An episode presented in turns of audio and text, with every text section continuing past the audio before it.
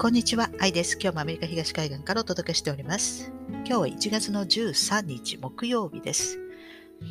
えー、混乱がですね、ずっと続いているカザフスタン。えー、まあ、これ前回の動画でも、まあ、解説しましたけれども、で、電源を、あの、電力切られたと。で、カザフスタンはですね、もうすでに電子通貨が始まってまして、で、みんな、まあ、お金が使えなくなっちゃったわけですよね。あの、電力切られたんで。まあも、もちろんお金だけじゃないんですけど、何も使えなかった。まあ、これはもう、あの、市民の生活に直結に関わってくることですから、もう電力切られるということはですね、えー、ですから、これがやはり、まあ、こう、この世界がこれからこの電子通貨1本、その100%を電子化していくということは非常に危険だという、その、まあ、例えになるんではないかなと思います。カザフカザフさんで今苦しんでるその市民の皆さんがいい例だと思うんですね。で、まあ、今回はそのもう国内テロみたいな、えー、状況だから、まあ、あのまず最初に電力をバンって落としたわけですね。で、まあそれはそうなんですけれども、ただこれをですね、まあ、政府も悪用することもできるわけですね。もし全て電子化したら。ですから、その市民が政府の言うことを聞かなかったら、もうバンってこう切ってしまうとか、まあ、そういうこともできなくはないわけです、今後。ですから、この100%電子化っていうのは非常に危険であると。で、えー、やっぱりあのまあ、それに対抗するためにですね、まあ、現金を使う。まあ、現金が常に流通していればですね、現金を外すことはやっぱできませんから、今結構だから厳しくなってきてるわけですよ、アメリカとかでも。あの現金使う人に対して。で、やはり現金っていうのはですね、どうしても帳簿に乗らない分があるわけですね。で、特にアメリカなんかは非常に大きいんですよ、額が。で、まあ今それをですね、まあ政府が把握したいというふうに思ってるわけですね。で、まあ、まあ、政府はこれ電子化を進めたい。で、私たち国民はそれには反対を、あのもちろん賛成している人もいるかもしれないですけれども、まあえー、100%電子化になったら非常に怖いということは、やっぱり心に留めておいた方がいいかなと思います。まあ、そのあのカザフスタンですけれども、昨日ぐらいからようやくあのインターネットがですね、まあ、戻った、その部分的にまあ戻ってきているということなんですね。ですから、まあ、電力が、まあ、まあ、地域的にはもう戻ってきた。ってことは、1週間くらい切られたことなんですよね。で、まあ、それでまた、あの、この仮想通貨のマイニングがまた始まると。で、えー、まあ、中国が、えー、ずっとマイニングの世界シェアを一番トップを占めてたんですけども、まあ、中国が、まあ、それを、えー、まあ、仮想通貨から手を引くということでですね、で、その全部あの、カザフスタンにほとんどみんな流れたわけですよ。ですから、まあ今それでもアメリカが現在、えー、世界の、えー、マイニングシェアナンバーワンですけれども、で今カザフスタンが2位についているわけですね。で、まあ3番目がロシアですけれども、まあ今回1週間ぐらいの、えー、電力あのあのが切られただけなんで、まああのまあ、ロシアにに行くとか、まあ、そういうことはないと思いますけど、またカザフスタンで再開するんでしょうけども、まあ、えー、今後これからですね、あの仮想通貨、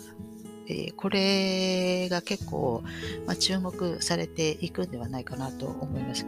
まあ、今回も多分覇権争いがあったのかもしれないですけども、えー、あの例えばですね、イランではもうすでに仮想通貨でえー、貿易決済も許可すると、もうそのぐらいまで今乗り出してるわけですね。もうあの、イランはもうどうしてもですね、アメリカの制裁がかかってますから、えー、それから、えー、まあ、道を見つけるためにですね、もうすでに、え、政府としてはもうそのああの仮想通貨、まあ、こちらに、えもを使ってどうにかこの制裁から、え逃れようというふうにもうすると言ってますのでね。で、さらにその IMF がですね、あのもうこの仮想通貨っていうのは今までなんか中途半端なあの、まあ、投機する人用のなんかこう裏付けのない資産みたいな、まあ、中途半端なあの位置づけだったんですけれども、まあ、だんだん最近これは無視できなくなるというふうに、えー、なんか言ってるみたいなんですね。解説してるようなんですね。でまあもちろんリスクがあのある高いといえば高いんですけれどもあの結構もしかしたら金融市場全体にこうこの仮想通貨ですね、えー、これが、えー、まあ資産として、まあ、広まっていくんではないかと。ですから、まあ、IMF が言ってるぐらいですから、多分、うん、結構これからメディアとかで、え、いろいろその仮想通貨についてですね、いろいろこう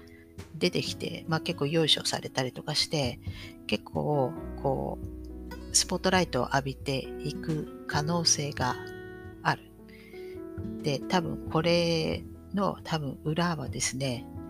なんでそういうふうにしたいのかというその目的は多分私たちのような一般人を今度は株式市場からま引き離すために多分ビットコイン、まあ仮想通貨ですね、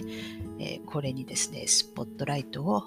当てていく。だから、まあ、お金が、まあ、あ持っててですね、まあ、遊びたい人は、その、株式市場、株式じゃなくて、こっちの仮想通貨で遊んでてくれと。ですから、まあ、一般のこのアマチュアをですね、この株式市場から多分引き離すために、この多分、もしかしたらこの仮想通貨がですね、これから結構熱く、こうスポットライトを当てて、こっちにえー、人々の興味をこう持っていく。つまりこう人々をこの株式市場から引き離す。多分その目的が、えー、あるんじゃないかなと思います。もしこれからの仮想通貨がですね、結構頻繁に語られたりとか、熱く語られるように、スポットライトを浴びるようになってきたら、多分そういう多分目的があるんじゃないかなと思うんですね。でもともとこれ多分ですね、あの、ゴールド、やはりこの今こう、こうドルがこう弱いとか力あるとか、やはり一番ドルの一番のこの、まあ、敵といいますか、あのは、まあ、ゴールドなわけですね。ですから、ゴールドの価値がこうやってこう値段が高くなってくるってことは、あの通貨にあまりこう価値が下がってくると。でそうすると、あのやりすぎると困るわけですね。ですから、ゴールドってやっぱりプロが、やっぱりこう、ある程度、こう、値段を、ま決めてるわけですよ。で、これにですね、あの、やっぱり一般のアマチュアがですね、うわってこう、ゴールドに、こう、入ってきてほしくないわけですね、この取引に。それで、まあ、だからそのゴールドはプロにやってるんだから、一般の人は頼むから、この仮想通貨で遊んでてくれということで、多分こういう仮想通貨というものがですね、あの、まあ、できて、で、多分そちらに、あの、できる限り、あの、アマチュアはそちらで遊んでいてくれと。で、もし何かあったらですね、あの、いつでも潰せるものですから、あの仮想通貨っていうのは、まあ、それがですね、まあ、そういう上の人たちの、えー、まあ、もしかしたらこの仮想通貨を流行らせた目的が多分あるんじゃないかなと思います。あのここだけの話ですけどね、あのこの仮想通貨って実は本当はラッセルさんが提案したそうですよ。あの2003年に国連で82カ国の代表者を集めて、新しい金融システムの、まあ、勉強会みたいなことをあの彼があの、まあ、開いて提案したのが、どうやらこの、まあ、仮想通貨、まあ、仮想通貨って言いますか、そのブロックチェーンですね、による、えー、その通貨の、まあ、原型だったんですね。ですから、82カ国のそのその時に集まった代表者は、誰がそれをあの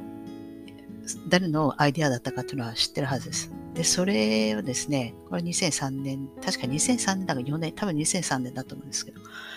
え、それをですね、えー、勝手に、えー、盗作して、で、勝手に、えやり始めた、え人たちがいるわけですね。あの、コピーして。えそして、サトシ・ナカモトとか中わけわかんない名前をつけてですね、え誰が始めたんだかよくわかんないけど、どうやらさあのサトシ・ナカモトの論文がメインだとかなんかね、わけわからないこと言って、でわって今もうすごい、あの、無視できない存在になってますけれども、元はといえば2003年に、あの、まあ、国連で、えー、まあ、開いて、えー、解説したのが元になってるようで、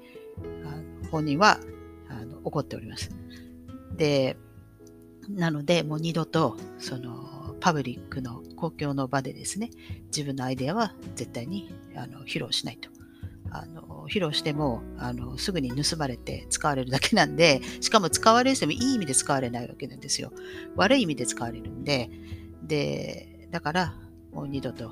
そういうことはしないと言ってます。で、えー、まあ、一時期ですね、ゴールドも考えたんですけれども、でも、やはりこの軍が乗ってこないそうです。なので、